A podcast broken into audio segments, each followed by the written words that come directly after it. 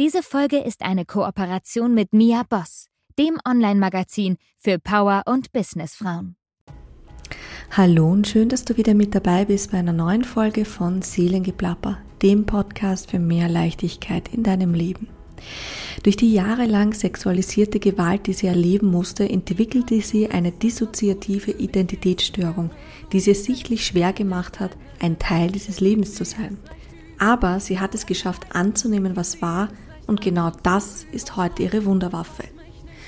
Denn ihre Lieder drehen sich um das große Ganze, um universelle Ganzheitlichkeit, um das Sein, das Bewusstsein und die damit verbundene Verantwortung für sich selbst, für die Mitmenschen, die Tiere, für Mutter Erde und das Leben an sich.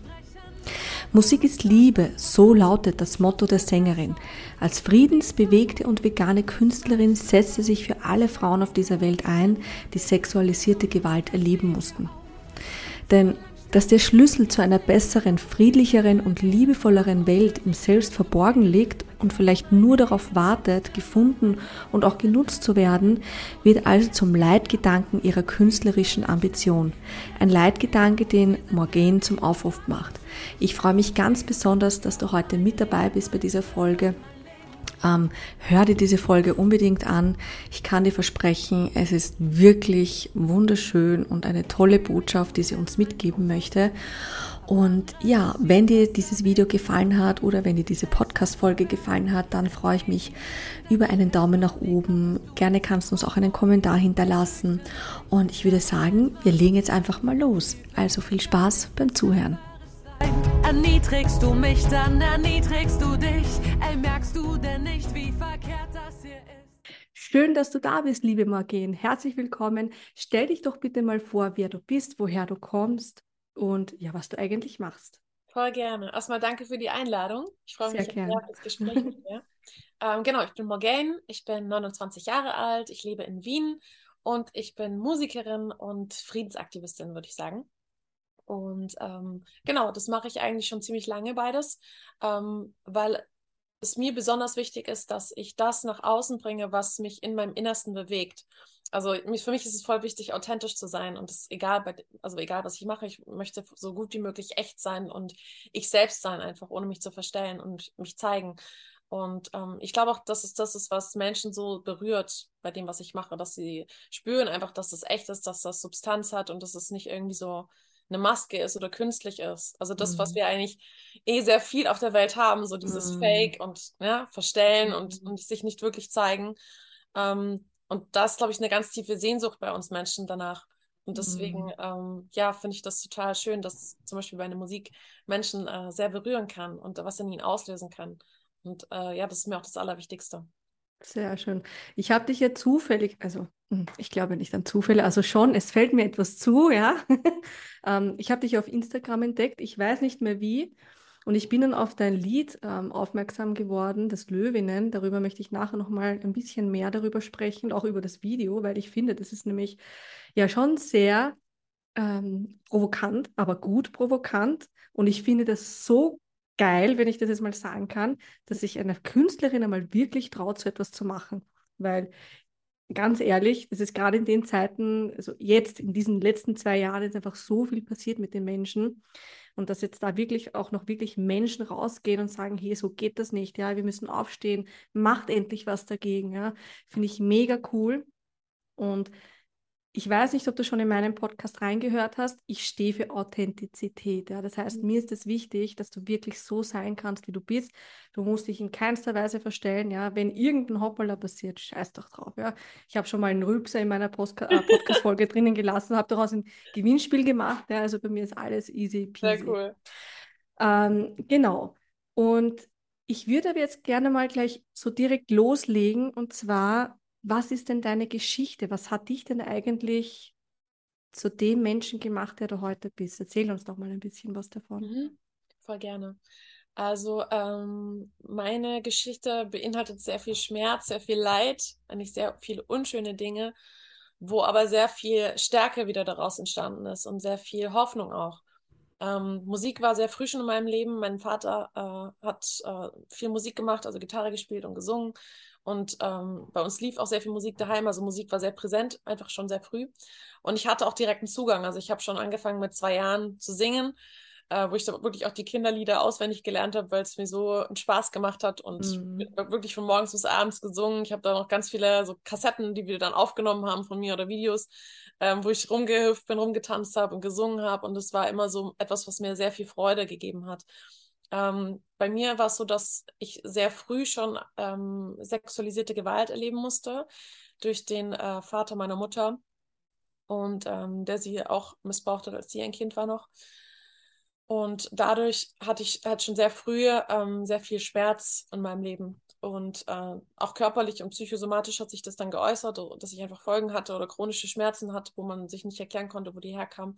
Und halt wirklich so von morgens bis abends, also wirklich konstant Schmerz. Ich habe auch immer noch bis heute chronische Kopfschmerzen. Die sind wirklich immer da, also wirklich jede Sekunde meines Lebens.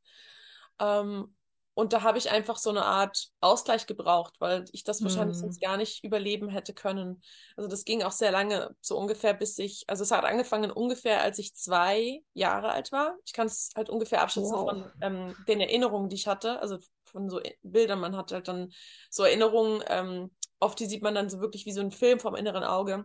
Mm. Und äh, ich, ich sehe meinen Körper da und deswegen kann ich ungefähr das Alter abschätzen, weil da schon noch so Babyspeck ähm, war, aber natürlich kann ich es nicht ganz genau sagen. Und das ging bis ich 17 Jahre alt war, also ziemlich lange. Und hat mein Leben dementsprechend sehr stark geprägt. Und ähm, er war auch nur einer der Täter, er war der Haupttäter, aber es gab auch noch andere. Ähm, und dadurch war mein Leben sehr lange geprägt von sexualisierter Gewalt, aber auch äh, Misshandlung und äh, sehr stark auch Mobbing im Kindergarten und in der Schule also sehr viel, in sehr vielen Bereichen eigentlich hatte ich keine Sicherheit, habe ich ähm, nicht das Gefühl bekommen, dass ich willkommen bin oder halt ähm, ja, sehr viel Ablehnung, sehr viel Gewalt erfahren einfach. Und da hat mir die Musik einfach einen enormen Halt gegeben. Und mm. es war etwas, wo ich mich ausdrücken konnte. So, ich habe meine Gefühle, meine Gedanken aufgeschrieben. Ähm, meine ganz allerersten Songs waren auch eigentlich eher ja, waren ziemlich depressiv, würde man wahrscheinlich sagen, mm. und äh, gingen eher so über mein Innerstes, so meine Gefühle und auch sehr mm. viel Selbstzerstörerisches äh, äh, drin oder Suizidgedanken mm. und sowas. Ähm, aber es hat mir trotzdem geholfen, in dem Moment das einfach so aus mir rauszuschreiben. Und ich habe das eigentlich nur für mich gemacht und hatte aber trotzdem so als kleines Kind schon sehr früh den Wunsch, irgendwie Sängerin zu sein. Ja, das war halt irgendwie mm. so ein hm. Wunsch, weil ich es einfach so gern gemacht habe und es mir so einen Spaß gemacht hat. Aber man hat mir immer gesagt, hey, du bist da gar nicht gut genug dafür, da gibt es so viele und es wird ein Traum bleiben und such dir mal was, was Gescheites, so nach dem Motto.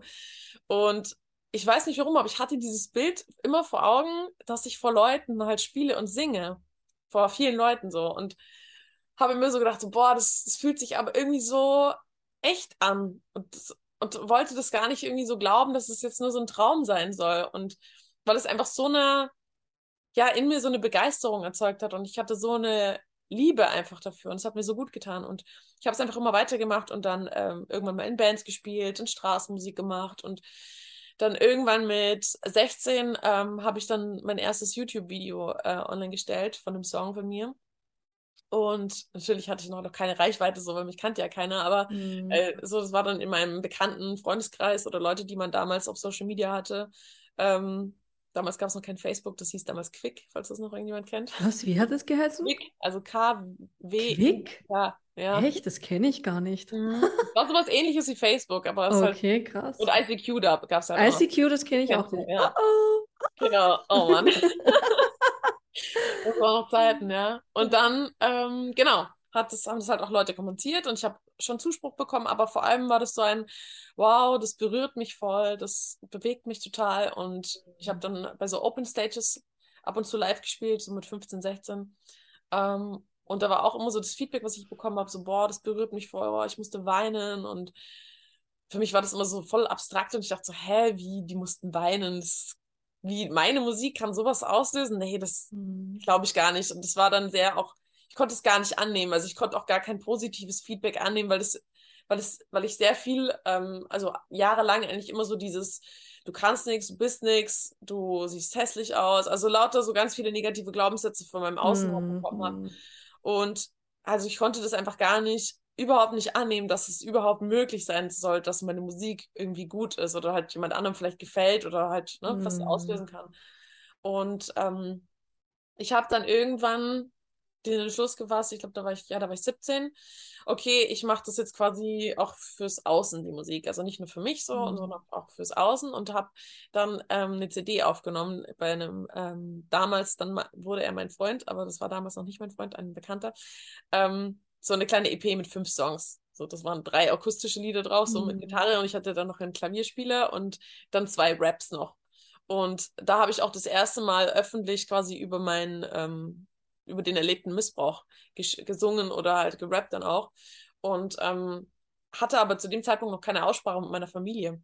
Also das ich... war so, meine Mutter hatte ich das einmal versucht zu sagen, als ich 13 war. Da hat sie aber total abgeblockt und eher ähm, sehr aggressiv reagiert. Also nicht so, wie ich mir das erwünscht hätte oder wie, wie das vielleicht als Mutter gut gewesen wäre. Ähm, dadurch, dass sie zu dem Zeitpunkt ihre eigene Geschichte noch nicht verarbeitet hatte, ähm, ging da sofort so ein Ablockmechanismus bei ihr an oder so ein mm, Verhaltensmechanismus, wo sie halt voll in diese Abwehr gegangen ist. Und ähm, hat auch einen ziemlichen Keil damals durch uns getrieben. So. Also ich hatte wirklich dann schon fast Hassgefühle auf sie. Also es war auch mm. mir gegenüber nicht so eine gute Mutter unbedingt, weil sie sehr stark gespalten war ähm, und auch so Täteranteile hatte. Also sie hatte so natürlich sehr starke Aggression in sich ähm, und auch Hass gegenüber ihrem Vater, der ihr das angetan hat und konnte das ihm gegenüber aber nicht äußern, ähm, weil sie immer noch in dieser Kind-Elternposition irgendwie ja, ja. Mhm. war, genau. Und leider habe ich das dann sehr viel abbekommen in der Kindheit und ähm, das war richtig schlimm für mich. Also das auch, auch mein Zuhause war kein sicherer Ort für mich. Mhm. Und ähm, genau, das gab dann aber auch eine Aussprache, als ich 18 war. Das ist aber eine andere lange Geschichte. Ja, ähm, genau. genau. Sonst schweifen wir da ab. Voll. Auf jeden Fall habe ich einfach immer weitergemacht und, und meine Musik, es war dann so, wo sich dann mein Inneres mehr stabilisiert habe und ich Therapien gemacht habe und ich quasi mhm. dann aus diesem unsicheren Umfeld raus war und dort ausgezogen bin und ähm, wir einen Cut gemacht haben und den Täter angezeigt haben und so weiter. Ähm, da hatte ich dann Kapazität, irgendwann auch mich mit dem Außen zu beschäftigen, was passiert auf der Welt, äh, ne? auch so Thema Kriege, Veganismus und so weiter, mhm. dass ich dann auch andere Themen in meine Musik habe einfließen mhm. lassen, mhm. genau, weil, weil mich das einfach total beschäftigt. So, ich bin ein sehr gerechtigkeitsliebender Mensch und ähm, mich treibt das einfach total um, wenn ich Ungerechtigkeit erlebe, egal ja. Darf ich dich fragen, was für ein Sternzeichen du bist? Schütze. Ah, okay, ja, spannend. Schütze mhm. und mein Aszendent ist Löwe, also ich bin Doppelfeuer. Oh, ja, klar, deswegen das Feuer. ähm, Nochmal, also ich glaube, ich muss das selber mal ein bisschen verdauen, ja. ja. Ähm, ich war selbst jahrelang äh, unter seelischem und körperlichem Missbrauch. Also mhm. ähm, bei mir war es, glaube ich, nicht ganz so heftig wie bei dir, aber ich glaube, man kann das, man sollte das auch nicht ähm, ähm, vergleichen, ja, weil ja. jeder lebt das auf seine Art und Weise halt in dem Moment so schlimm, wie es halt für einen ist, ja. Und was ich mich immer frage, wie ist es dir eigentlich in dieser Schulzeit gegangen? Hat das irgendjemand bemerkt, eine Lehrer oder Freund? Ist das nie jemandem irgendwie aufgefallen, dass da irgendetwas anders ist mit dir? Doch, auf jeden Fall. Also ich habe mich halt auch massiv selbst verletzt. Ich habe mir die Haare rausgerissen, bis ich eine Glatze hatte. Und äh, okay. ja, habe mich dann teilweise sogar im Unterricht geschnitten. Äh, die Lehrer haben mir dann einfach die Schere weggenommen, haben aber nichts gesagt. Okay, krass. Und ich habe mich sogar geäußert, äh, Mitschülern gegenüber, ähm, als ich 13 war, weil ich hatte die ganzen frühkindlichen Missbrauch verdrängt, bis ich 17 war. Mhm. Und hatte damals, zu dem Zeitpunkt, als ich 13 war, mit 13 das erste den ersten Übergriff, sag ich mal, wo ich mich nicht abgespalten habe, wo ich das bewusst in dem Moment erlebt hatte. Und das war für mich zu diesem Zeitpunkt der erste Übergriff. Und ich habe das dann meiner damals besten Freundin erzählt, mhm. ähm, mit der Bitte, dass sie es für sich behält. Und sie hat auch eigentlich erst gesagt, dass sie mir glaubt. Aber daheim hat sie dann äh, das ihrer Mutter erzählt ähm, und auch anderen Mitschülern. Und dann ging es halt los ab dem nächsten Tag, dass ich dann massiv gemobbt wurde. Äh, so Sprüche, oh, eben dann Maren, die dumme Hure, äh, erzählt mm. irgendwelche Lügen, um Aufmerksamkeit mm. zu bekommen mm. und, und wurden irgendwelche Zettelchen in der Klasse rumgeschickt. Und, Weil und sie so. dachten, dass du lügst oder dass ja. du vielleicht Aufmerksamkeit willst. Genau. Genau, weil das, das Schlimme war, dass wir kurz davor ähm, Sexualkundeunterricht Unterricht hatten. Und da wurde das kurz angeschnitten, das Thema, und da wurde gesagt, naja, Betroffene sprechen nicht darüber, weil die sich schämen. So. Mm, mm. Und dann haben sie gesagt, ja, dir kann es gar nicht passiert sein, weil sonst würdest du nicht mm, darüber sprechen. Hm. Und ich war so verzweifelt, weil ähm, halt wirklich niemand was irgendwie mir geglaubt hat. Und dann ging das halt wirklich bis zu den Lehrern, die das mitbekommen haben. Und ich habe dann halt wirklich unter Tränen gesagt, dass mein Opa was Schlimmes gemacht hat in den Sommerferien, als ich da war und dass ich, dass ich halt nicht weiß, was ich machen soll. Und dann haben, haben die Lehrer halt auch total abgewunken und gesagt, ja, dann überleg mal besser, wem du was erzählst.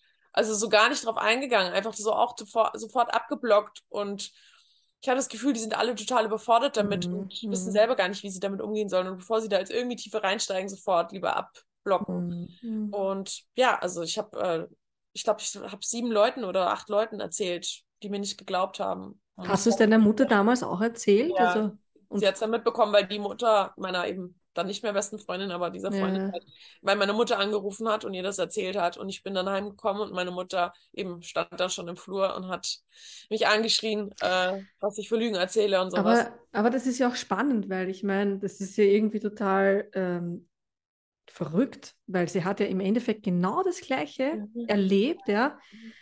Hat es aber einfach weggedrängt. Ja. Und vor ja. allem, wie ist es dir dann gegangen in dem Moment, als deine Mutter dir eigentlich das Gefühl gegeben hat, dass sie dir nicht glaubt. Wie war das, das war für dich? ein Rat für mich. Also es war, das war so schrecklich, weil das war ein paar Jahre davor, hatte sie mir das mal in einem Moment erzählt. Also sie hatte Momente, wo sie sich daran erinnert hat, wo sie wieder in irgendwie einem anderen Zustand war oder Gehirnareal, weil es halt abgespalten war, wo sie mir das erzählt hat mal, mhm. was passiert ist. Und ich habe das damals nicht wirklich verstanden, weil, ja, weil das halt irgendwie doch so abstrakt war und sie hat doch nur so ein paar Sätze gesagt. Ähm, aber es hat für mich dann in dem Moment Sinn ergeben und ich habe es nicht fassen können, dass sie mir da nicht glaubt, eben wo sie doch das gleiche erlebt hat. Für mich war das wirklich wie so, bin ich im falschen Film. Mm, so, also es war so richtig so, ich habe dann kurz auch meine eigene Wahrnehmung und ich glaube, ich habe gedacht, vielleicht bin ich verrückt. Mm. So vielleicht bin ich die gestört irgendwie. Und mm. das war richtig schlimm. Das von meiner eigenen Mutter so, auch diese Aggression einfach zu erleben und diese Ablehnung und das im Endeffekt sie mich so verraten hat, so in dem Moment. Also da habe ich sie wirklich schon fast gehasst. So, mhm. das war richtig, richtig schlimm. Du hast ja erzählt, dass ihr dann, als du 18 warst, habt ihr eine Aussprache gehabt. Ja? Mhm. Wie ist das Verhältnis seither zu deiner Mutter? Viel besser jetzt. Also so. sie hat extrem an sich gearbeitet. Wir haben die halt okay. zusammen angezeigt dann. Und ähm, sie ist auch in Therapien gegangen dann und hat mhm. sich wirklich mhm zumindest so gut sie es konnte, damit auseinandergesetzt und hat sehr mhm. an sich gearbeitet, auch in ihrem Verhalten, so dass sie deswegen hatte. Ähm, mhm. Also hat sich sehr weiterentwickelt, worüber ich sehr froh bin. Es ist ja. immer noch ein bisschen schwierig, das Verhältnis zwischen uns manchmal oder ein bisschen ja. komplizierter. Ich meine, es ist eh immer meistens mit den Eltern so nicht mehr easy, ne? Mhm. Kennt sich eh jeder, aber es ist viel besser und so. Inzwischen mhm. verstehen wir uns wirklich gut. Okay. Ähm, weil du ja gesagt hast, ihr habt dann den Täter, ich betone jetzt den Täter angezeigt. Ich finde es das spannend, dass du eigentlich in der dritten Person redest. Ähm, möchtest du in der dritten Person reden, weil du quasi nicht erwähnen möchtest nochmal, wer das war oder warum machst du das so? Weil es für mich kein Großvater war. Okay. Und deswegen versuche ich zu mhm. vermeiden, mhm. Vater, mhm. also von meiner Mutter aus gesehen Vater zu sagen oder von mir aus gesehen Großvater, weil das, er war für mich kein großer Vater. Mhm. So, für mich ist es der Täter. Mhm. Weil äh, ein Großvater für mich macht sowas nicht. Absolut nicht. Also ich könnte mir sowas nicht vorstellen, dass das in meiner eigenen Familie passiert, ja. Ähm, ja. Wobei, ja, auch mir ist etwas passiert, ja, aber das Spannende ist ja, bis heute bin ich mir gar nicht so 100% sicher, was tatsächlich passiert ist. Ich weiß aber, dass etwas passiert ist. Äh, manchmal denke ich mir, eigentlich will ich es gar nicht wissen, ja, ich habe ihnen vergeben, was auch immer passiert ist. Mhm. Ähm, deswegen finde ich es auch so schön, dass du heute da stehst, ja, und diese Botschaft auch nach außen tragst. Ja, und eben auch mit, das verstehe ich auch, warum in deinem Profil zum Beispiel steht Überlebende. Mhm. Ich habe gedacht, was meint sie damit? Mhm. Ja? Also krass, ja, absolut eine Hammer-Story. Ja, da war noch viel mehr, aber das würde hier den Rahmen sprengen. Also das ist echt unglaublich. Ja. Also die, und ich glaube, genau das macht es aber auch so wertvoll, wenn du dann mit deiner Musik rauskommst, ja, weil du dir gar nicht vorstellen kannst, oder vielleicht jetzt schon, ja, mhm. ähm, wie viele Frauen eigentlich darunter leiden unter ja. sexualisierter Gewalt. Ja. ja. Ich habe jetzt ähm, bei dir auf Instagram eine Story gesehen. Ich weiß nicht, ob das irgendwann in den letzten Tagen passiert ist. Mhm. Da ist dir irgendetwas in der U-Bahn passiert. Möchtest mhm. du darüber sprechen? Mhm. Voll gerne, ja. Das Sehr gut, weil ich finde, das ist gerade ein wichtiges Thema und ich habe heute mit meinem Mann darüber gesprochen und ich habe gesagt, ich verstehe das einfach nicht, ja, wie Menschen so sein können. Aber dann ist mir eines bewusst geworden, die Menschen haben einfach Angst, weil sie einfach an sich selbst denken. Sie wollen sich schützen, ja, weil du weißt nie, was passiert. Ähm, ich will gar nicht zu weit äh, erzählen, weil ich will, dass du die äh, Geschichte dann erzählst. Aber ich glaube, du verstehst, was ich meine, ja. ich bin Wassermann, ich bin auch ein freiheitsliebender, gerechtigkeitsliebender Mensch. Ja, ich würde mich ja. sofort, wenn irgendjemandem was passiert, würde ich hinlaufen auf die Straße. Also ich würde da nie zögern. Das Einzige, wenn jemand eine Schusswaffe in der Hand hätte oder mhm. sowas, da hätte ich schon irgendwo mhm. großen Respekt davor. Also ja. man muss das schon noch ein bisschen abwägen können. Ähm, und das, was dir in der U-Bahn passiert ist, das ist mir schon vor Jahren als Jugendliche mehrmals passiert. Also können wir mhm. nachher nochmal drauf eingehen. Also erzähl uns doch gerne mal, was dir da jetzt so passiert ist. Voll gerne. Also es war vorgestern, also noch nicht, nicht so lange her. Das war ähm, im Bus tatsächlich, äh, auf dem Heimweg. Aber es war nicht spät, es war kurz nach halb acht am Abend. Also es war wirklich viele und viele Leute waren unterwegs, es war viel los. Ähm, und ganz kurz nur, ganz kurz nur. Vorgestern bedeutet, das war am 29. Ja. Äh, September, ja. Wir ja. haben jetzt den 2. Oktober. Genau. genau, sorry. Genau. Ähm, ja, genau. Ich muss dazu sagen, ich wohne in einem äh, sehr guten Bezirk in Wien. Also ich sage jetzt nicht welcher, aber es sind eigentlich sehr, ja, viele spießigere Leute, sage ich mal. Ja, also es ist ein, ein in Anführungszeichen ein guter, schicker Bezirk und äh, es sind sehr viele gepflegte, anständige, spießige Leute da so. Genau. Mhm. Und ähm, man sollte eigentlich meinen, dass wenn da irgendwas passiert, dass da Leute schon dabei sind, die dann auch was sagen würden, ja. Aber da war nichts. Auf jeden Fall war es so, ich saß, äh, bin in Spittelau eingestiegen in den Bus und ähm, bin eine Station gefahren. Und dann äh, sind drei leicht oder eigentlich deutlich betrunkene Männer eingestiegen. Ich saß hinten im Bus in so einem Vierer, also wo sich immer zwei gegenüber sitzen. Und ich saß in einem, äh, auf einem Sitz und die quasi haben sich dann auf die anderen drei gesetzt. Und die waren ziemlich betrunken und ähm, ich habe halt gedacht, okay, ich ignoriere sie jetzt einfach so. Ich habe mich hab weggedreht so zum Fenster, ich habe Musik gehört und ich habe gedacht, okay, wenn ich sie nicht beachte, so oft ist ja so, wenn man sie nicht irgendwie provoziert oder sie sich irgendwie angeguckt fühlen so stark oder so, dann machen die auch nichts oder werden nicht so aggressiv. Aber ich habe schon irgendwie so ein Gefühl gehabt, dass es für mich ein bisschen eine bedrohliche Situation ist, weil man kann einfach betrunkene Menschen nicht so oft einschätzen und ich habe auch von betrunkenen Männern speziell schon Gewalt einfach erlebt und weiß, dass da einfach nicht so mit zu spaßen ist unbedingt.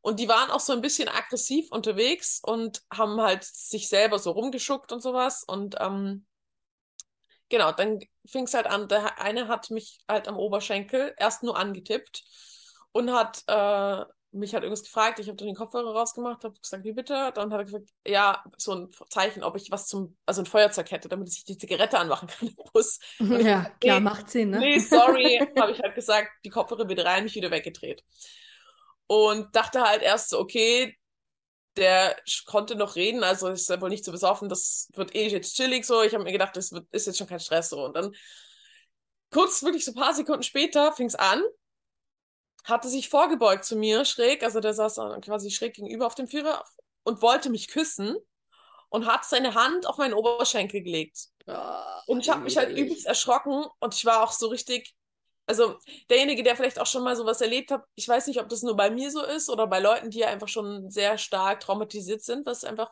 dieses Thema angeht, aber bei mir ist es sofort, ich gerate innerlich sehr stark in Panik, mhm. aber mein Äußeres ist es dann wie so eine Schockstarre. Also genau, wollte ich gerade sagen, ja. Mhm. Äh, passiert das gerade wirklich so vom Gefühl her so? Ich, ich, ich war völlig perplex und erschrocken und ich hatte mega Angst und ähm, habe mich halt so weggedreht und die haben halt nicht aufgehört. Der, der neben mir saß, hat sich dann noch so an mich gedrückt. Und, also ich war halt schon am Fenster gesessen und, und äh, habe mich schon versucht, so ganz klein zu machen und wegzudrehen. Und er hat sich halt so an mich gedrückt und der andere hat seine Hand die ganze Zeit auf meinen Oberschenkel immer wieder drauf. So. Mhm. Aber meinen Oberschenkel so weggetan und ich halt so gedacht, so fuck, was mache ich jetzt?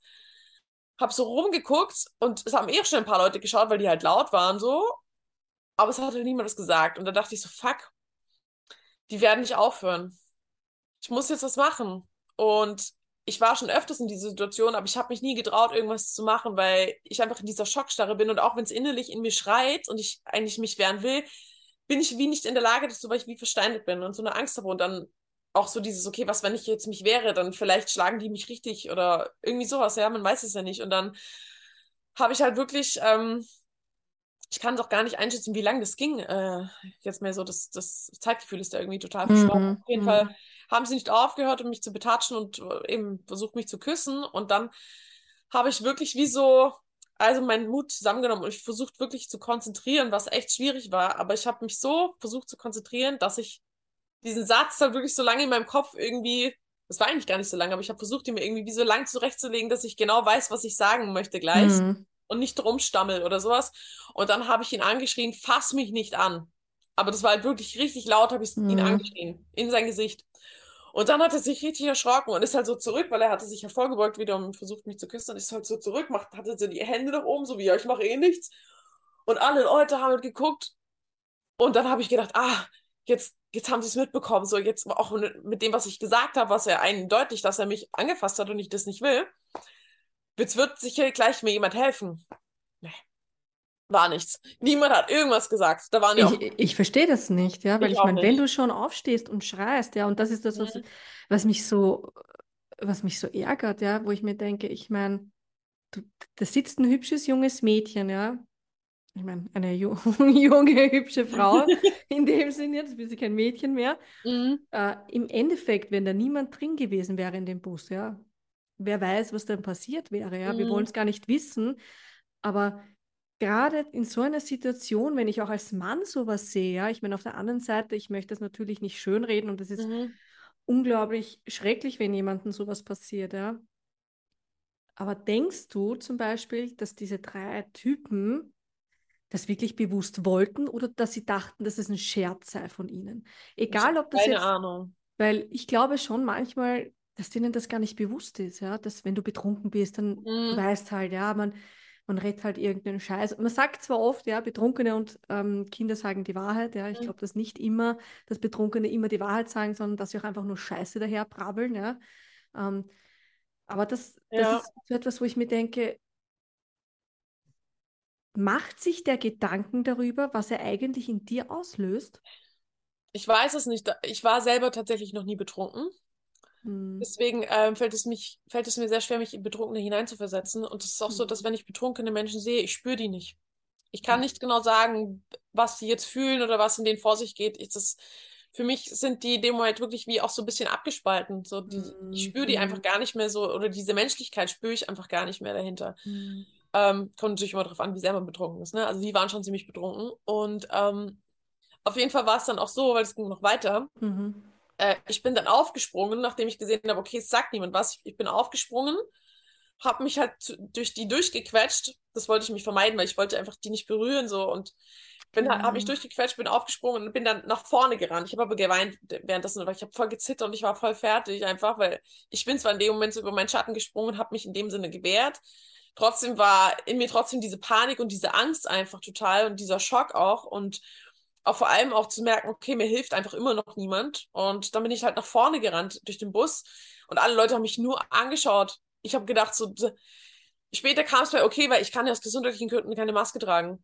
Haben sie vielleicht mhm. deswegen nichts gesagt, weil sie dachten, ich bin eh so eine Asoziale ohne Maske so? Mhm, wahrscheinlich, ne? Mhm. Voll, das dachte ich auch. Dann, äh, voll krass einfach. Mhm. So crazy. Das, ist, das Problem ist ja auch, weißt du, oh Gott, diese zwei Jahre haben die Menschen einfach so gaga im Kopf gemacht. Ja. Mhm. Entschuldigung, dass ich das jetzt so sage, ja. So, ja. Aber ich kann auch niemanden verurteilen oder beurteilen, nur weil er jetzt keine Maske trägt. Mhm. Ja? Also es kann ja so viele verschiedene Faktoren haben. Ähm, aber auf der anderen Seite darf man auch nicht vergessen, die Menschen, die Menschen sind einfach voll in ihrer Angst drinnen. Ja. ja? Und äh, die wollen natürlich nicht, dass sie auffallen. Ja? Also äh, einerseits verstehe ich sie, auf der anderen Seite verstehe ich sie dann wieder nicht. Ja? Mhm. Ähm, also ich könnte mir vorstellen, dass sie deswegen nicht geholfen haben, weil du keine Maske getragen mhm. hast. Ja? Was ja eigentlich noch unglaublich diskriminierend mhm. ist. Weil habe ich jetzt als Frau nicht mehr das Recht, Hilfe zu bekommen, wenn ich sexuell ja. belästigt werde, nur weil ich keine Maske trage? Mhm. Das ist doch krank, oder? Voll krank, ja. Das hat mich auch ziemlich erschrocken. Vor allem, weil mich danach, also ich habe halt wirklich sichtlich geweint und gezittert und es haben mich die Leute einfach nur angestarrt. Sie haben einfach nur mich angeschaut und ich hatte wirklich kurz den Gedanken so, eigentlich sollte ich die Leute jetzt anschreien, was ist los mit euch? Geht's eigentlich noch? Was ist falsch? So, weißt Wieso du, hast so, schaut ihr mich nur an, warum macht ihr nichts? Warum helft ihr nicht? Mhm. Aber das war so dann, ich hatte das mhm. Gefühl, wenn ich jetzt, weil ich war halt so aufgebracht und auch so wütend dann in dem Moment. Das ist halt wirklich mhm. dieser Schock und diese Angst sind dann umgeschlagen. Ich war so voller Wut einfach. Mhm. Ich habe gedacht, das eskaliert sonst. Ich werde sonst aus dem Bus geschmissen. ich Scheiß drauf, dann wäre ich zu Fuß gegangen oder mit dem Taxi gefahren, keine Ahnung. Ja, ich hatte Angst, dass die Typen dann doch aussteigen, vielleicht noch, weißt du? Mhm. Und dann ich dann mit denen irgendwo auf der Straße bin, weil es schon dunkel war. Aber es war wirklich, ich war fassungslos in dem Moment. Ich dachte, okay, also zwei Jahre lang labern wir hier von Solidarität und sonst was und dann hier Solidarität am Arsch. Also was ist denn das hier? Mhm. Aber ich habe das noch nie wirklich gesehen, dass die Leute wirklich so solidarisch sind. Also sind mhm. er, ähm, mein Mann, der kommt ursprünglich aus Serbien und das ist eine ganz andere Kultur. Das mhm. kann man einfach nicht vergleichen, ja. Dieser mhm. Zusammenhalt, ja, auch wenn sie manchmal, es gibt überall äh, weiße und schwarze Schafe, ja. Das ja. gehört aber einfach dazu, ja, so wie Yin und Yang, positive und negative mhm. Energie, ja. Das ist einfach das Leben, ja, das gehört dazu. Aber der Familienzusammenhalt generell, wenn da irgendetwas passiert, da ist sofort jemand da. Mhm. Und ich hatte jetzt sehr, sehr viele Gespräche auch mit ähm, anderen Bekannten und so. Und mir hat jetzt jemand erzählt, der war in Amerika, in New York, und sie hat gesagt, es ist unglaublich, wie, äh, wie hilfsbereit die Menschen dort sind. Also wenn du dorthin kommst und du stehst auf der Straße und kennst dich nicht aus, kommt sofort jemand, fragt dich und so. Weißt du, das, es ist zwar manchmal auch wieder diese aufgesetzte Freundlichkeit, ja, aber Dennoch, sie sind hilfsbereit und in Österreich, oh nein, ja nicht, geh weg von mir, ja, kümmere mhm. dich um deine eigenen Sachen. Und mhm. das finde ich sehr schade und deswegen finde ich es umso wichtiger, dass eben genau Frauen mit solchen Traumata eigentlich, ja, jetzt dastehen oder da sitzen, darüber sprechen und Aktivismus machen, ja. Also Aktivismus ist ja nicht immer etwas, es gibt ja übertriebenen Aktivismus auch, ja, wenn sich Leute da auf die Straße legen. Mhm keine Ahnung, ja, es ist mir doch egal, sie sollen machen, was sie wollen. Aber das finde ich zum Beispiel, das ist wichtig. Das ist so wichtig, weil ich irgendwie das Gefühl habe, dass sich niemand darüber kümmert. Mhm. Dass, es, dass die Frau an sich immer noch so ein bisschen als dieses Machtobjekt eigentlich angesehen wird. Ja, und ich finde, das ist einfach, wir haben 2022. Also irgendwann hört sich halt auch einmal auf, ja. Und ähm, weil ich, ich habe dir erzählt, dass ich sowas schon einmal erlebt habe, auch wie du. Ich war damals jünger, ich kann mich erinnern, da war ich zwölf, ich habe gerade die Schule gewechselt. In meiner alten Schule ist es mir schon passiert und dann ist es mir noch zweimal in meiner neuen Schule passiert ähm, oder dreimal. Und ich habe mir dann jetzt so im Erwachsenenalter immer gedacht, wieso ist mir das passiert? Und wieso passiert es anderen vielleicht immer noch, ja? Mhm. Ist, wenn man einfach diese Opferrolle ausstrahlt, ja? ja. Man strahlt das bewusst aus ohne dass man es eigentlich weiß, ja, oder möchte, ja. Also das soll jetzt natürlich nicht heißen, dass dir das ständig passieren soll, ja, weil du das erlebt hast, aber ich glaube, diese, diese Unsicherheit und diese Angst natürlich, die noch in dir drinnen ist, ja, die ja. merken das, ja. Absolut. Und deswegen bist du dann halt für solche Menschen einfach gefressen, also wie sagt man dazu, mhm. gefundenes Fressen, ja, sagt mhm. Und ähm, ich finde, ich meine, gab es dann gab's da keine Kameras im Bus oder sowas? Weil für sowas ganz ehrlich, ich bin dafür, dass in jedes öffentliche Verkehrsmittel irgendwie Kameras eingebaut werden müssen. Weil selbst wenn es spät ist oder sowas, ja, und der mhm. Busfahrer sieht vielleicht hinten nicht, was gerade passiert, ja. Voll. Ich beweis, schon, beweis das Kameras mal. gibt im Bus. Mhm. Ja. Aber ich habe in dem Moment da auch nicht dran gedacht, ehrlicherweise. Ich weißt du, weißt du, wie die Typen ausgesehen haben noch? Ich also dich wahrscheinlich. Würdest du sie Einen erkennen? würde ich wahrscheinlich erkennen, der mir gegenüber saß. Weil der hatte, der hatte so lange blonde, zottelige Haare. Okay. Aber ja. Hast du dir mal daran also überlegt, auch das zu melden oder ist es etwas, nee. was du jetzt für dich verarbeitest? Voll, weil es bringt nichts. Leider ist unser Strafjustiz, äh, wie sagt System. man, Rechtssystem, ja. äh, mhm. was sexualisierte Gewalt angeht, so hinterwäldlerisch. Also, es, äh, was war das? Ich glaube, das war vor eins, vor zwei Jahren, so kurz vor Corona. Es war auch hier in Wien, da hat jemand, ähm, ein Typ auf der Mariehilfer Straße bei mehreren Frauen ähm, unter dem Rock mit der Handykamera Fotos gemacht. Ah, das Keine Konsequenz, nicht strafbar. Das ist sexuelle Belästigung mhm. in der mhm. Öffentlichkeit, bitte. Ich war voll fassungslos. Dem ist nichts, also nichts passiert, keine Strafe bekommen, weil den haben sie dann sogar erwischt, aber. Würde das aber ein Erwachsener bei einem Kind machen, wäre das voll. strafbar. Ich glaube, also ich denke mal schon. Ja, 100 Pro, ja, aber das ist etwas, wo ich mir denke, wieso wird man als Frau so, das ärgert mich eigentlich, das mhm. macht mich traurig, ja? wieso wird man als Frau so herabgestuft, ja? wieso ist das heute immer noch so?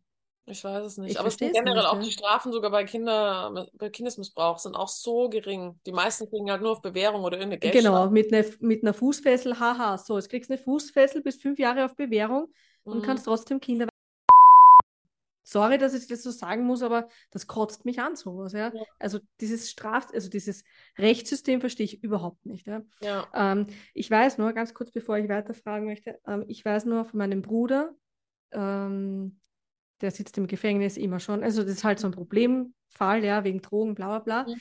Und der hat mir mal erzählt, wenn ein Vergewaltiger von Frauen und Kindern ins Gefängnis kommt, dort wo er war, haben die immer Einzelhaft bekommen, die hätten nicht lange überlebt. Die haben mhm. einen Ehrenkodex sogar im Gefängnis, ja. Weil sie immer gesagt haben, Frauen und Kinder, das geht gar nicht. Ja. Mhm. Und das, also, ob es halt überall so ist, weiß ich nicht. Ja. Aber ja, das habe ich das, auch schon gehört. Also, das, das finde ich halt schon ziemlich krass gut, ja, egal was die für eine Scheiße machen. Ja. Mhm. Alles andere interessiert mich im Endeffekt nicht, aber dass sie sich zumindest für da einsetzen, weil ich mir denke, wir Frauen sind heilig wir gebären euch, mhm. wir schenken euch das Leben und ihr nutzt das so, indem ihr uns wie ja. Dreck behandelt. Also das ist furchtbar, ja. Ähm, wie gehst du, wie gehst du jetzt damit um eigentlich? Wie geht es dir jetzt mit dieser Situation? Mm, ich habe es direkt danach auf Instagram tatsächlich geteilt, weil ich habe kurz überlegt, aber das habe ich dann kurz nach habe ich es gesehen. Ja. Es muss jetzt raus. Ähm, und äh, genau, habe das also direkt am Freitag noch am Abend, also direkt sogar noch an der Bushaltestelle, habe ich angefangen, das zu erzählen, einfach weil es so, ich habe auch noch tot, total mit weinerlicher Stimme und man hat richtig gesehen, dass es, dass ich noch voll unter mm. Schock stand, aber für mich war es wichtig, gleich das rauszulassen, gleich direkt darüber zu reden. Mhm. Ähm, weil ich wusste, wenn ich das jetzt, wenn ich jetzt nach Hause komme und ich erzähle das meinem Freund, der wäre auch erstmal wahrscheinlich überfordert irgendwie damit. Und ich wollte diese erste Emotion, wollte ich nicht ihm, mm, er kriegt eh schon Strafe mit wegen meiner ganzen mm, Kindheitsgeschichte und so weiter. Genau, und das hat für mich, war es total gut und befreiend, das äh, direkt wieder rauszulassen und so darüber zu sprechen, weil es so ein bisschen auch diesen Schrecken genommen hat und auch dann das Feedback von den Leuten zu bekommen, hat richtig gut getan. Und dann habe ich mich an dem Abend noch abgelenkt, würde ich sagen. Also ich, ich kam heim und ich habe es natürlich erstmal trotzdem meinem Freund erzählt. Ähm, da musste ich auch nochmal weinen, weil dann kam einfach nochmal so eine ja, Schockwelle, sage ich mal, raus. Das, was sich mm. dem aufgestaut hat oder was es halt auch angetriggert hat von alten Sachen, die einfach noch vielleicht da sind. Ähm, ich mache schon sehr lange Therapie, aber ich würde sagen, das ist jetzt noch nicht alles verarbeitet mm. und geheilt. Mm. Und sowas triggert halt extrem. Genau. Und dann habe ich eigentlich den Abend ähm, mich abgelenkt. Voll. Inwiefern abgelenkt? Wir haben so ein Videospiel gespielt. Du, besser als gar nichts. Ja. Mario Aber, Kart. Ja, mega cool, ja. Hast du eine Switch oder äh, spielst ja, du Ja, genau. Ja, wir haben uns noch viel haben gekauft und ja. äh, es war auf jeden Fall gut, weil es dann einfach was komplett mhm. anderes war mhm. und äh, das Bewusstsein musste sich mit einfach was komplett anderem beschäftigen. Ich habe gelacht und es war ja einfach viel Positives, so, wo ich mhm. jetzt einfach nicht so viel auch ja Gedanken wieder daran jetzt irgendwie mhm. in Anführungszeichen verschwenden hätte können, weil es bringt jetzt auch nicht, sich so krass da reinzusteigern. Ähm, weil im Endeffekt so, ich, ich wollte den Fokus darauf richten, so dass ich mich getraut habe, mich zu wehren und den Mund aufzumachen mhm. und laut zu sein. Und egal, auch wenn mir niemand geholfen hat, auch wenn die Leute nichts gemacht haben, im Endeffekt habe ich mich aus dieser Situation mhm. bringen können. Und das ist eigentlich das, was zählt. Dass ja, passiert ist. Genau, und vor allem, man merkt ja auch, wenn man sich in eine Situation extrem hineinsteigert, ja, wie viel Kraft und Energie das kostet. Ja. Ich habe das jetzt selber erlebt die letzten Tage, ja, mhm. aufgrund einer persönlichen Sache. Ähm, und ich merke einfach heute noch, ich bin immer noch so, also der Körper braucht einfach extrem lange, bis er sich wieder davon erholt. Ja? ja. Und deswegen ist es auch wichtig, einfach mal irgendeinen ja, normalen Scheiß zu machen, ja. ja. der jetzt nicht unbedingt nur mit spirituellen Gedanken zu tun hat. Ja. Also ich sage auch immer, Spiritualität ist wichtig in meinem Leben, aber ich will halt auch gerne Mensch sein. Ja? Mhm. Ich will einfach gerne irgendeine Erfahrung machen, die jetzt überhaupt gar keinen Sinn ergibt. Ja. Deswegen bin ich ja auch da. Also, es muss nicht immer alles Sinn ergeben. Ja? Und weil du vorher auch gesagt hast, ja, es ist noch nicht alles geheilt. Ähm, ich kämpfe schon oder ich würde es, nein, ich kämpfe nicht, ja, aber ich lebe schon mein ganzes Leben damit, ja. Und es geht nicht zwangsweise um die Heilung, sondern damit leben zu können, ja, es wirklich in deinen Alltag zu integrieren und schauen, okay, das ist mir passiert, ja, ich kann euch helfen, ja. Hört euch meine Geschichte an. Ihr seid nicht alleine damit, mhm. ja. Gruppen zu veranstalten, Frauenkreise zu veranstalten für Betroffene oder generell, ja. ja. Also machst du Frauenkreise? Warst du schon mal auf einem Frauenkreis? Ich war schon tatsächlich in vielen Frauenkreisen ja. und ich habe es auch vor, tatsächlich, also ich kann es mir vorstellen in ein paar Jahren, dass ich wirklich Frauenkreise mache für betroffene Frauen eben. Also ja. Also genau das, was du gerade gesagt hast. Ja. Ich gehe da sehr mit in Resonanz, aber ich spüre, dass ich gerade noch vor allem. Noch nicht. Ja. Genau, weil mhm. der Täter hat sich, also wir hatten zehn Jahre keinen Kontakt nach dieser Anzeige und ich äh, hätte nicht gedacht, dass ich jemals nochmal was von ihm höre. Ähm, vor allem, weil ich wusste oder mitbekommen habe, dass äh, er gesundheitlich, dass es ihm sehr schlecht geht, so dass er Krebs hat und wahrscheinlich mhm. bald stirbt. Aber auf jeden Fall hat er sich letzten Winter bei mir überraschend gemeldet und ich dachte zuerst, er liegt vielleicht im Sterben und möchte sich entschuldigen und jetzt doch nochmal irgendwie mhm. ins Reine kommen.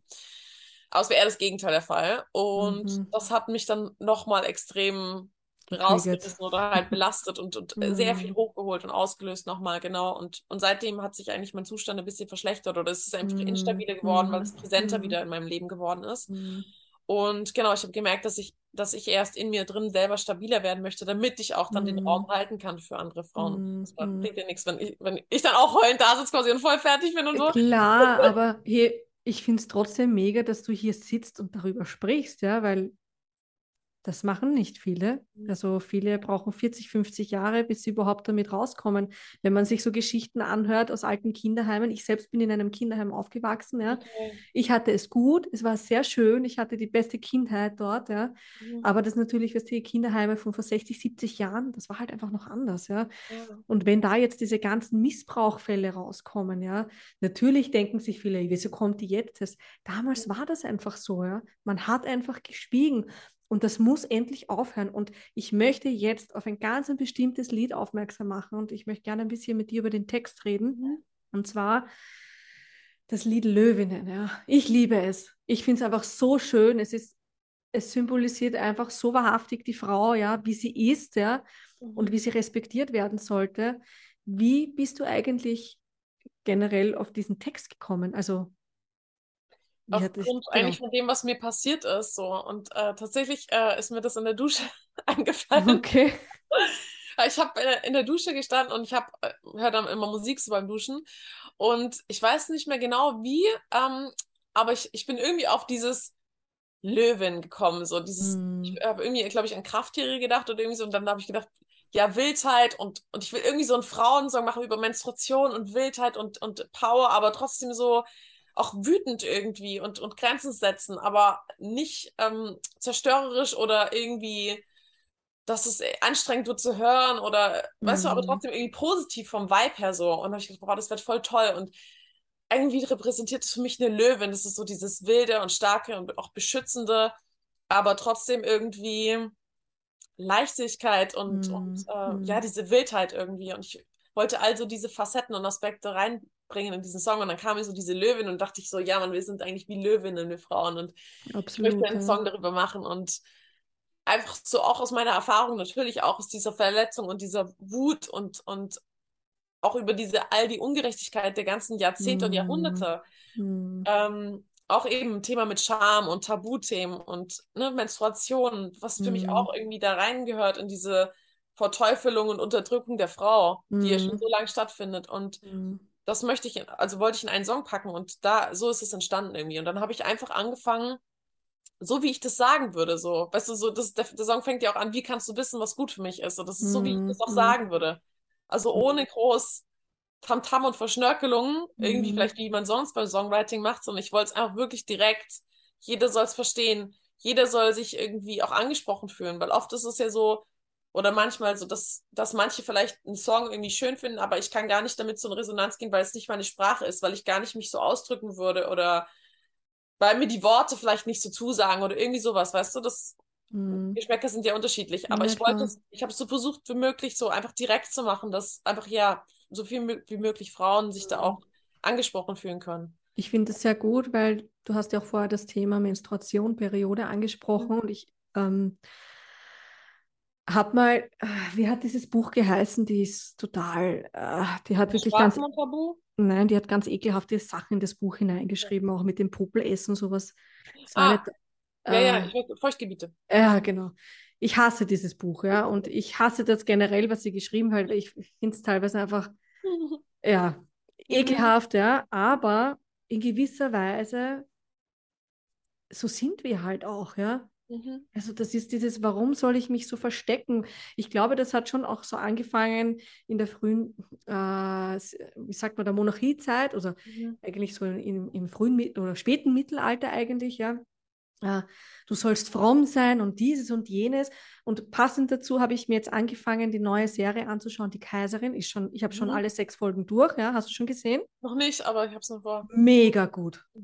Unglaublich geil gespielt, ja. Also es ist eine deutsche ähm, ja, äh, Serie. Also die Schauspielerin, die eben die Kaiserin Elisabeth spielt, ja, äh, mega geil. Und da wird es eigentlich auch so repräsentiert als das störrische, junge, naive Mädchen, ja, mhm. weil sie sich nicht an die Regeln hält, weil sie keinen Bock auf diese scheiß primitive Gesellschaft hat. Mhm. Und das finde ich gut, ja. Deswegen hat sie ja jeder geliebt, weil sie sich ja. fürs Volk eingesetzt hat, ja. Aber natürlich, die starken Männer da oben, ja, also die glauben, sie sind stark, mhm. haben Angst vor Frauen, die stark sind, ja. ja? weil sie ganz genau wissen, wo, wozu Frauen eigentlich fähig sind. Mhm. Ja? Also, dass wir da viel mehr Kraft in uns haben, ähm, die wir uns eigentlich selber vielleicht zutrauen. Oder natürlich wird das über Generationen hinweg, ja, werden wir einfach unterdrückt. Ja. Ist einfach so, ja. Und das soll nicht so sein, ja. Und deswegen finde ich das unglaublich schön, dass du dich gerade für dieses Thema ähm, einsetzt. Und äh, ich bin gerade so, ich fühle so mit mit dir, echt. Also ich, ich kann ja. das so nachempfinden, weil ich weiß, wie schwer es ist, ja.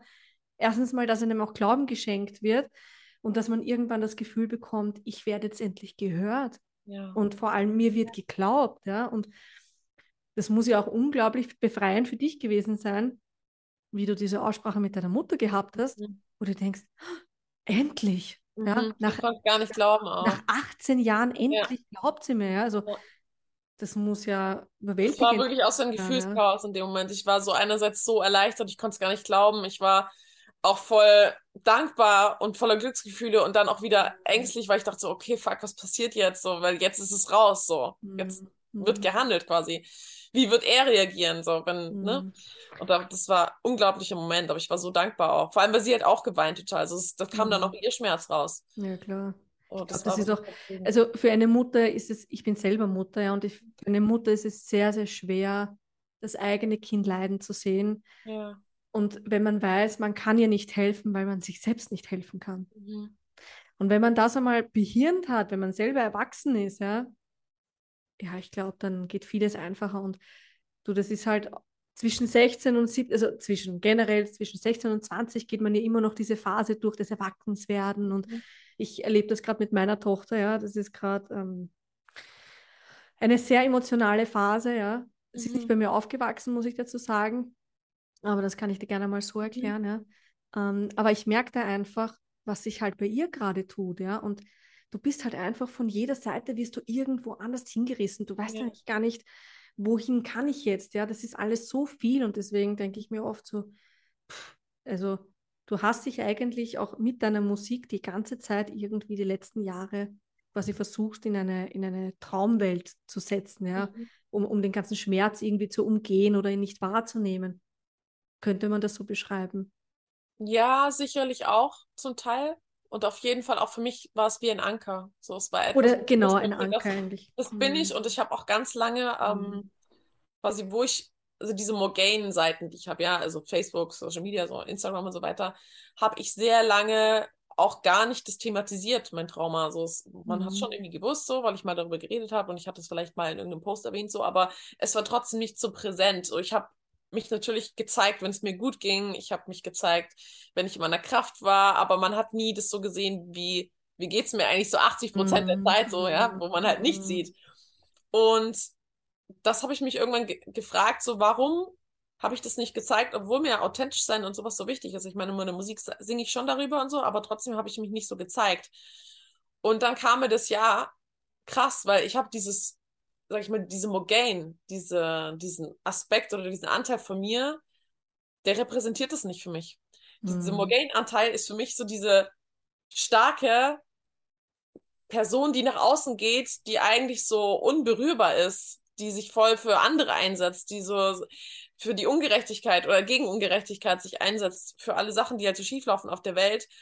Und da ist gar kein Raum gewesen für diese Verlässlichkeit, weil ich das hätte sonst gar nicht irgendwie halten können. Weißt du, wie ich meine? So nach außen gehen und auch. Mhm. Ja, ich merke das allein, wenn ich irgendwie auf einem Konzert spiele und danach kommen ganz viele Leute zu mir und dadurch, dass ich ähm, diese Art von Texten habe, fühlen sich ja Menschen sehr verstanden und projizieren auch extrem viel auf mich und, und denken dann so, wow, ja, die Mogellen, die versteht mich voll und ich, ich für manche, die sehen in mir irgend so eine Göttin oder so ein Engel oder sowas, ja. Und Absolut, würde ich auch boah, so sagen. Ich kann mhm. meine ganze Lebensgeschichte sie, also ihr erzählen und die kann mich halten und mir den Raum geben und, und die Leute erzählen mir dann sehr viel und, und ich bin energetisch sehr äh, feinspürig, sag ich mal. Mm. Und ich, mir fällt es sehr schwer, mich abzugrenzen. Besonders mm. wenn ich halt mhm. eigentlich offen mit den Menschen sein möchte, so weißt du, und ihnen offen begegnen möchte. Mm. Und dann mhm. fällt es mir oft schwer, dann trotzdem mich abzugrenzen. Und das ist noch eine Challenge, die ich habe. Und mm. da merke ich einfach, wie es mir danach oft richtig schlecht geht und ich so müde geschüttet wurde, ja, mit mm. Negativität und ähm, klar kriege ich auch voll viele Liebe-Worte, ja, aber halt voll viele mm. Sachen, die auch die Menschen einfach belasten und die sie einfach mm. loswerden möchten oder glauben, ich kann ihnen helfen, so. Und mm. ich, und, und ich, ich bin dann in so einer Therapeutenrolle, wo ich eigentlich gar nicht rein möchte und selber keine Kapazität dafür habe. Aber ich gerate trotzdem da rein und das ist schon sehr anstrengend. Auf jeden Fall. Hast du, machst du vor deinen Auftritten irgendetwas? Also meditierst du oder was machst du da, dass du dich so ein bisschen sammeln kannst? Oder machst du irgendeinen äh, energetischen Schutzschild über dich? Inzwischen mache ich das, ja. ja? Und ich cool. äh, manchmal oder inzwischen jetzt öfters mache ich diese Wurzelübungen, wo ich mir vorstelle, dass aus meinen Füßen die goldenen Wurzeln wachsen und äh, cool. goldene mhm.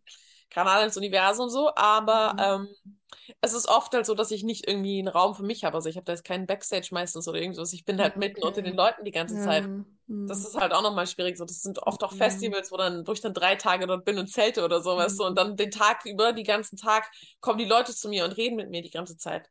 Mhm. Es ist schwer, da auch einen Raum für mich alleine zu haben oder mal zur Ruhe zu kommen das macht es halt auch nochmal. Ich bin jetzt kein Star, in Anführungszeichen, der seine eigene Tour macht und dann irgendwie abends in der Location ist, weißt du, und dann so ein Backstage hat für sich alleine und so ruhig zur Ruhe kommen kann. Das noch nicht. Schön. Aber noch, genau, noch ist ja? es nicht so. Aber du weißt eh, wie das ist mit der Manifestation, ja? ja. Du bist es bereits. Ja. Ja, weißt du.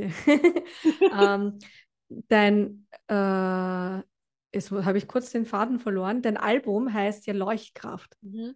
Worum geht es grundsätzlich in deinem Album? Es geht darum, aus,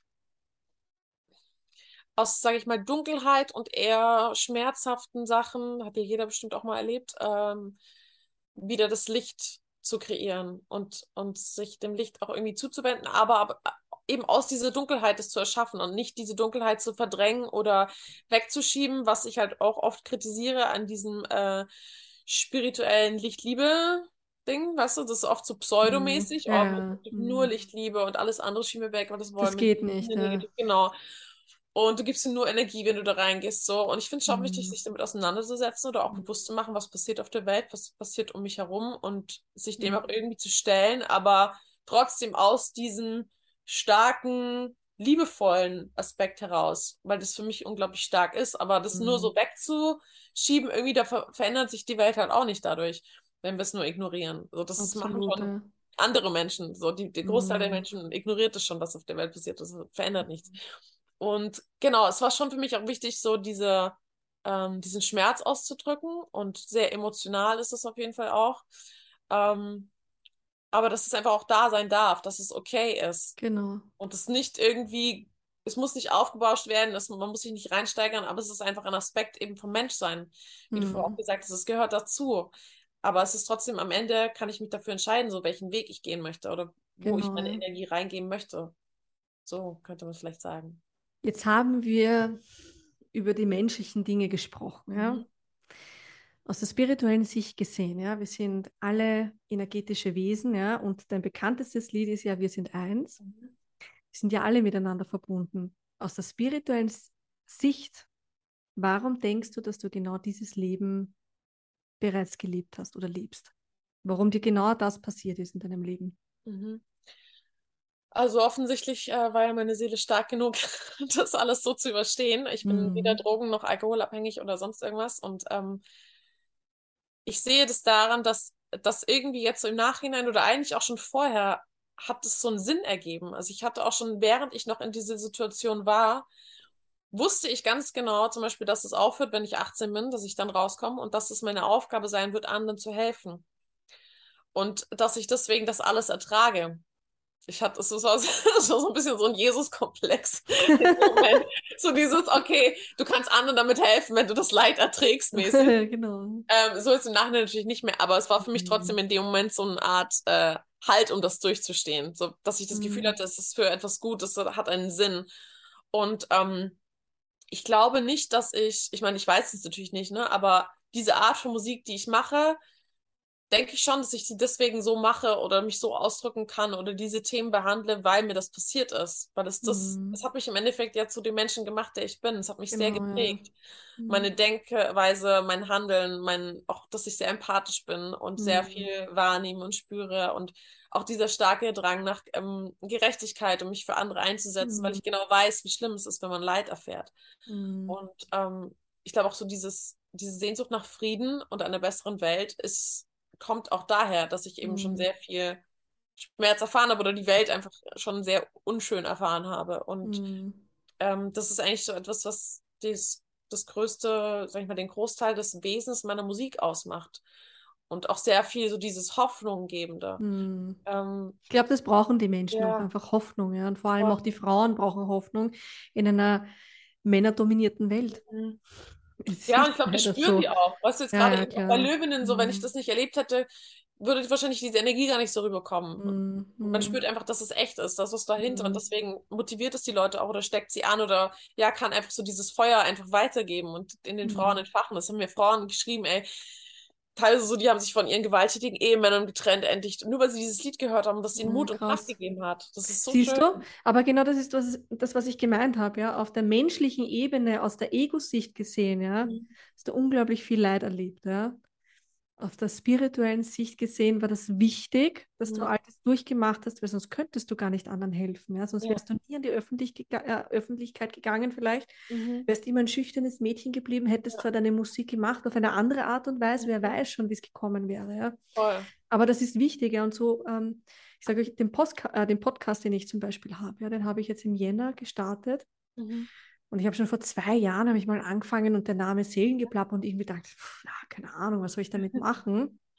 Und dann habe ich gedacht, nein, ich weiß, wie es ist, sich nicht äußern zu können, ja, wenn einem nicht geglaubt wird, ja, vor allem ich bin im Heim aufgewachsen, ja, ich bin mit vielen Dingen erst viel später rausgekommen, habe meiner damaligen Betreuerin dann jetzt im Erwachsenenalter einige Dinge erzählt, äh, über die sie sehr schockiert war. Mhm die ich aber nie erzählt habe, weil ich mir gedacht habe, mir glaubt doch eh kein Mensch, ja.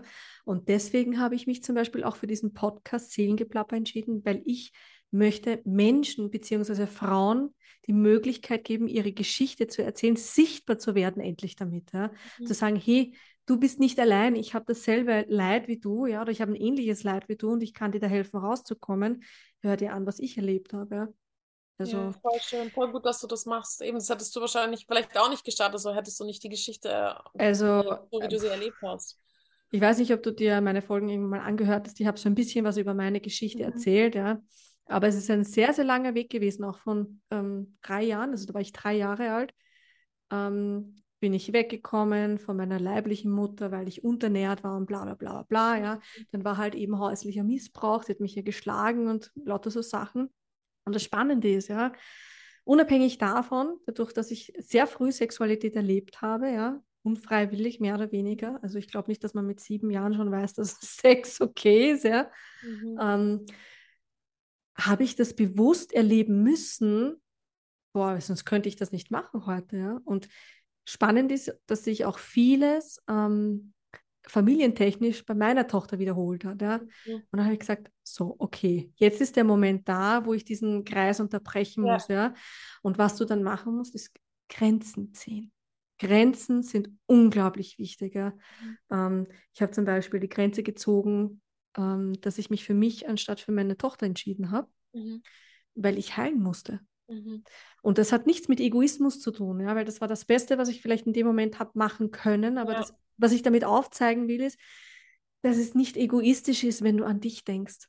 Ja, weil wenn, ich sage immer, du bist das Einzige im Leben, was wichtig ist für dich. Mhm. Wenn du nicht funktionierst, ja, dann bricht dein ganzes System um dich herum zusammen, ja. Mhm. Und wenn es dir scheiße geht, dann geht es den Menschen auch nicht gut, die in deiner Nähe sind, ja, die spüren ja. das ja. Also ich merke das auch ähm, mein Partner, ich habe die letzten zwei Tage nur durchgeheult. Äh, auch ich hatte mal so ein Tief und das ist auch okay und ich habe das auch öffentlich gepostet. Ja, aber ich sage, es ist so wichtig zu zeigen, dass es auch mal beschissen sein kann und dass es darf beschissen sein, ja, weil mich kotzt das irrsinnig an, wenn diese ähm, über spirituellen, so oh, nur mhm. Luft und Liebe mhm. und fuck you, Alter. Ja? ja? Das geht nicht. Ja? Du bist Mensch, du bist Materie, du bist da, um deine Erfahrungen zu machen, du bist hier, um diese Gefühle zu, zu verstehen oder zu fühlen. Ja? Mhm. Und letzten Endes haben wir die Entscheidung, was wir daraus machen. Wollen wir ein Leben lang in dieser Opferrolle bleiben oder wollen wir anderen helfen, aus dieser Opferrolle rauszukommen? Und deswegen ich bin beseelt. Bin froh, dass ich zugestimmt habe, heute doch zu kommen, ja, obwohl ich oh, fast ich nichts gepennt habe, ja. und ich schon wirklich kurz war und sagte, nein, ich glaube, ich muss ja absagen, ich kann nicht. Aber ich merke einfach, wie gut es tut, ja, zu sehen, dass man einfach mit Gefühlen, mit bestimmten Gefühlen nicht alleine ist. Und jede Frau, die da jetzt zuhört, ja, und die ein ähnliches Schicksal hat oder der es einfach gerade nicht gut geht, ja, ob es jetzt gesundheitlich ist oder ob es privat ist, ob sie Missbrauch erlebt hat oder wie auch immer. Auch ich habe einen narzisstischen Ex-Partner gehabt, der mich ähm, mhm. geschlagen hat und sowas, ja, also wirklich ganz heftig. Ähm, du bist nicht alleine damit, ja. Und es gibt so viele Frauen und es ist so wichtig, dass echt, das ist so, stell dir vor, vor 100 oder vor 200 Jahren, wo nur Hexen gelebt haben, die wären verbrannt geworden. Heute haben die Frauen endlich die Möglichkeit aufzustehen, ja. Deswegen Frauenkreise sind unglaublich wichtig. Also ja. ich möchte in Wien unbedingt einen Frauenkreis starten, mhm. ähm, weil ich einfach selber merke, wie wichtig das ist, sich einfach nur auszutauschen. Ja? Und es ist wissenschaftlich auch bewiesen worden, dass Frauen, die zu einem Frauenkreis, äh, Frauenkreis gehen, monatlich, die leben länger und sind glücklicher. Mhm. Ja? Mhm. Und das ist auch der Sinn eines, das war auch, man, früher hat man das einen Hexenzirkel genannt, ja? weil du, wir tun uns in der Mitte äh, Blumen und alles Mögliche, also wirklich mhm. Opfergaben, hört sich das jetzt, die, die Mutter Natur halt, ja. Ähm, und wir singen und musizieren mit Trommeln und oh, es ist einfach so eine geile Energie dort. Ja, ja es ist was sehr Kraftvolles. Und wie viel, genau, und wie viel ich geweint habe dort, ja, und dankbar bin, auch in dem Moment, ja. Und das ist, also Frauenkreise, die sind so heilend, ja, wenn sie von Frauen geführt werden, die es echt ernst nehmen. Ja. ja. Es gibt auch viele, da muss man halt echt aufpassen, die das halt ausnutzen, auch mit Karten legen und bla bla bla. Mhm. Es gibt ja so viele Dinge, ja, die die Menschen einfach immer wieder aus den Bahnen reißen. Ähm, genau, und ich habe dir ja heute am Anfang gesagt, ähm, ich habe für mich ziehe ich immer so Tageskarten. Ich weiß nicht, ob du dich schon mal mit sowas beschäftigt hast, ja. Ähm, mhm. weiß nicht, kennst du die? Ja. Sieht man das? Das ist spiegelverkehrt ja. jetzt, gell? Kennst du die? Nee, es war nicht spiegelverkehrt. Nein? Ich lesen, ja, ja, die Kraft. Und ich sag dir, bis jetzt hat jede Karte genau zu meinem Gefühl gepasst, ja, mhm. weil intuitiv wählt ja das höhere Selbst sowieso genau das aus, was es braucht. Ne? Ja. Und ich finde, die Karte, die ich heute gezogen habe, die passt auch super zum Podcast-Thema. Und ich würde das nämlich kurz vorlesen, weil ich glaube, das kann auch für dich sehr, sehr heilend jetzt Voll sein. Gerne. Und zwar ist das die Göttin Isis.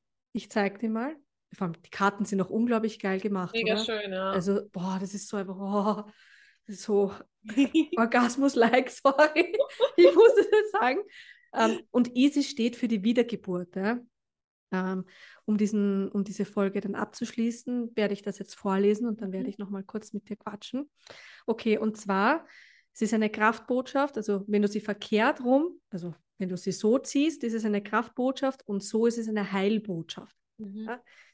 Ähm, okay, bedeutet, Isis in den, Le was, in, den, Le was? in den Legenden der Isis erscheint als wiederkehrendes Thema die Rettung. Auferstehung und Wiedergeburt der Seele und du bist jetzt aufgefordert, dich mit diesem Thema zu beschäftigen. Dies ist ein kraftvoller Moment, um manches von dem, was du verloren glaubtest, in einen Erneuerungsprozess zu neuem Leben erwachen zu sehen. Wie durch Magie sind Anteile deiner selbst, die in alten Wunden und Geschichten begraben zu sein schienen, dazu bestimmt, in gesünderer, reiferer Form wieder aufzuerstehen. Mhm. Wo du hoffnungslos warst, ist nun wieder Zuversicht. Wo du deinen Glauben verloren hattest, bist du jetzt sogar noch besser gerüstet. Wo Ungleichheit und Ungerechtigkeit herrschten, kannst du nun deinen Ausweg sehen. Wo du dich verlassen wähntest, kannst du dich jetzt für, die, für dich entscheiden. Du bist nun bereit, dich dieser verschüttenden Anteile, ich kann nicht mehr lesen, deiner selbst anzunehmen, um sie in ein neues, äh, kraftvolles Selbst zu integrieren, das deine Arbeit, deine Beziehungen und deiner Kreativ Kreativität zugutekommt. Nur Mut. Lass die Anschuldigungen, übernimm die Verantwortung und erschaffe dann etwas Besseres. Du kannst das. Easy steht dir als eine mächtige Geburtshelferin zur Seite. Hm, wow. Hammerbotschaft, ja. oder? Passt richtig gut. Passt also, wenn diese Botschaft nicht sowas von ähm, angekommen ist jetzt bei denen, die mitgehört haben, nach dieser Folge, also für mich ist das wirklich ein Zeichen gewesen, dass es genau das Richtige war, ja. ja. Und mein Mann hat mir dabei geholfen heute, weil ich war ja so äh, und so, du kennst das, wenn man richtig ausgenockt ist, äh, äh energetisch, ich habe es eh geschrieben, ja.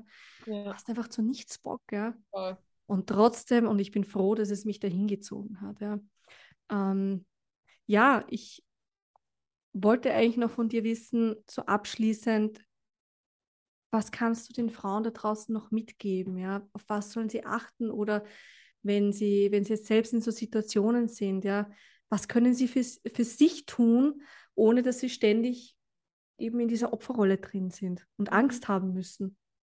Was kannst du ihnen mitgeben auf den Weg, sagen wir mal so? Mm, generell, glaube ich, würde ich sagen, das ist ja auch schon im Song Löwinnen, da sage ich auch Schluss mit der Scham. Weil die Scham lähmt uns im Endeffekt und die macht uns stumm und die lässt uns erstarren und macht uns handlungsunfähig. Und wir brauchen uns überhaupt nicht schämen. Für gar mhm. nichts. So. Also wirklich für nichts. Es gibt keinen Grund, sich zu schämen, weil das, was da ist, ist da. Und das hat immer einen Grund, warum Gefühle in uns da sind. Und wir tragen im Endeffekt, wenn wir jetzt zum Beispiel jetzt gerade Thema sexualisierte Gewalt, ja, die Verantwortung liegt allein beim Täter. Danach, wie wir damit umgehen, das ist dann unsere Verantwortung. Das kann uns niemand abnehmen. Aber mhm. wir können erstmal nichts dafür, dass uns das passiert, ja. Und wenn ich nackt in der U-Bahn theoretisch sitzen würde, ist es auch kein Grund, dass mir sowas passiert. Deswegen gibt es überhaupt keinen Grund, sich zu schämen. Mhm. Ähm, das ist erstmal so das Erste, was ich ähm, Frauen besonders ans Herz legen möchte. Ähm, ich hatte das Glück, dass ich mich nie geschämt habe, aber ich weiß, dass sehr viele andere sich schämen und das deswegen der Grund ist, warum sie so lange schweigen. Du hast ja vorher erwähnt, dass auch viele sprechen erst, wenn sie sehr viel älter sind, darüber. Und ich glaube, dass es sehr wichtig ist, dass wir diese Scham endlich ablegen. So, das ist so Mittelalter, weißt du, das brauchen wir jetzt mm. nicht mehr. Wir haben 2022, wie du vorhin gesagt ja, hast. Ja, genau. Und Scham ist out. So. Mm. Schluss mit der Scham. Brauchen wir nicht mehr. Auch nicht über Men mit Menstruation so. Ich meine, das ist das Normalste der Welt, ja. Mm. Ähm, beschäftigt euch mit eurem Körper und ähm, nicht nur auf körperlicher Ebene im Sinne von zum Beispiel Zyklus und was passiert überhaupt in meinem Körper, äh, wie ist mein Bezug dazu, was sind da für Gefühle da, wenn ich meine Periode bekomme. Sind es vielleicht auch teilweise ablehnende Gefühle oder Gefühle wie Ekel oder eben dann wieder Scham oder sowas da? Und wenn ja, warum? Ähm, also, dass da einfach ein bisschen mehr Bewusstheit reinkommt, aber auch auf, energetischen, äh, auf energetischer Ebene wieder einfach einen Zugang zu meinem Körper finden.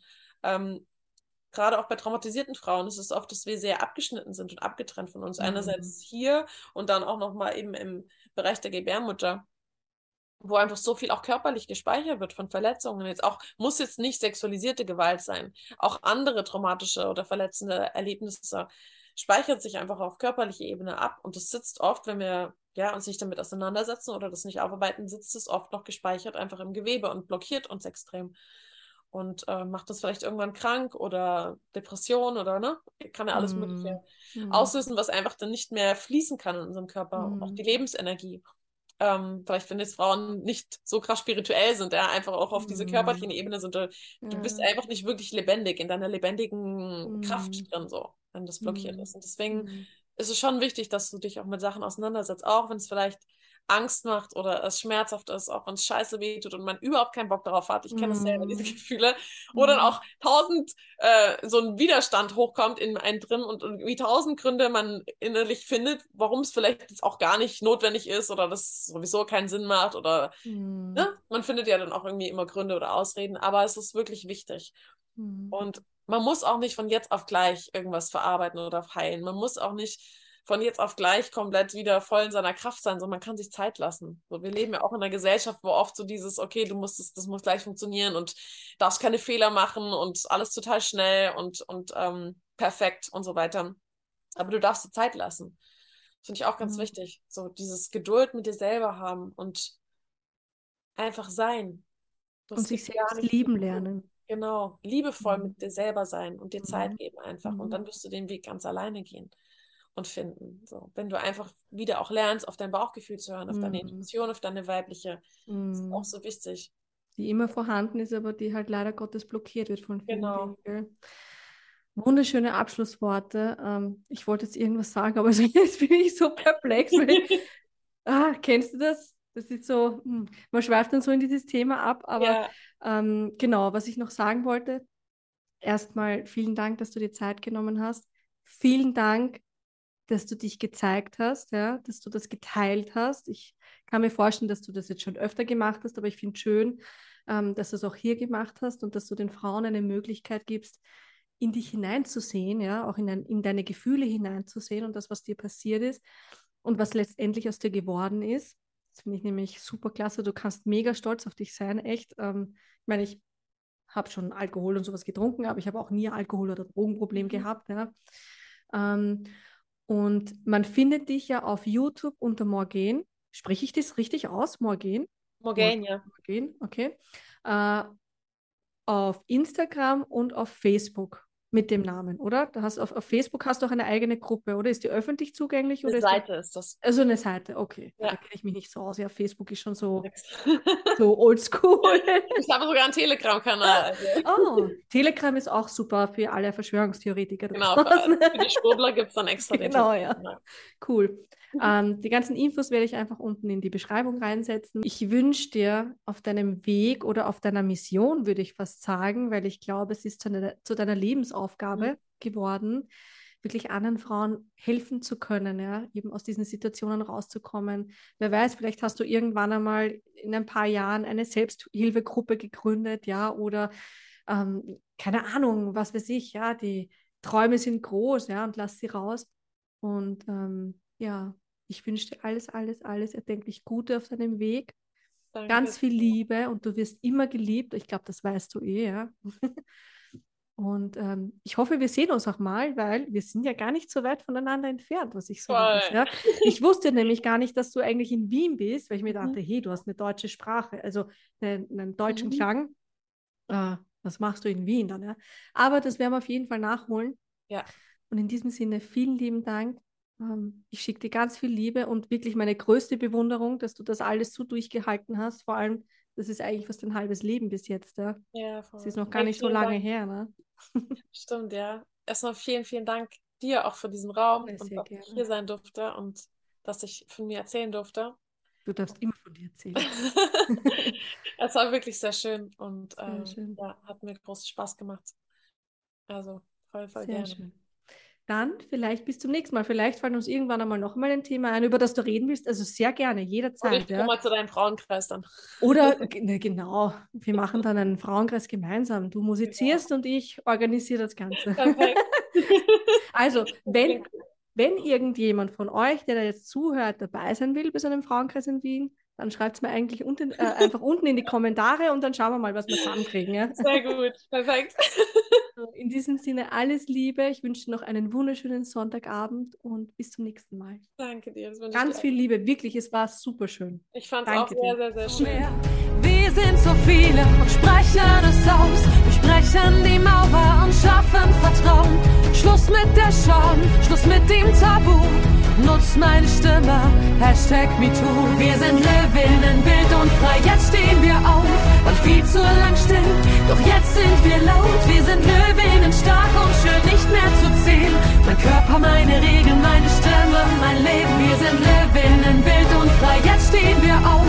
War viel zu lang still, doch jetzt sind wir laut. Wir sind Löwinnen, stark und schön, nicht mehr zu zählen. Mein Körper, meine Regeln, meine Stimme, mein Leben.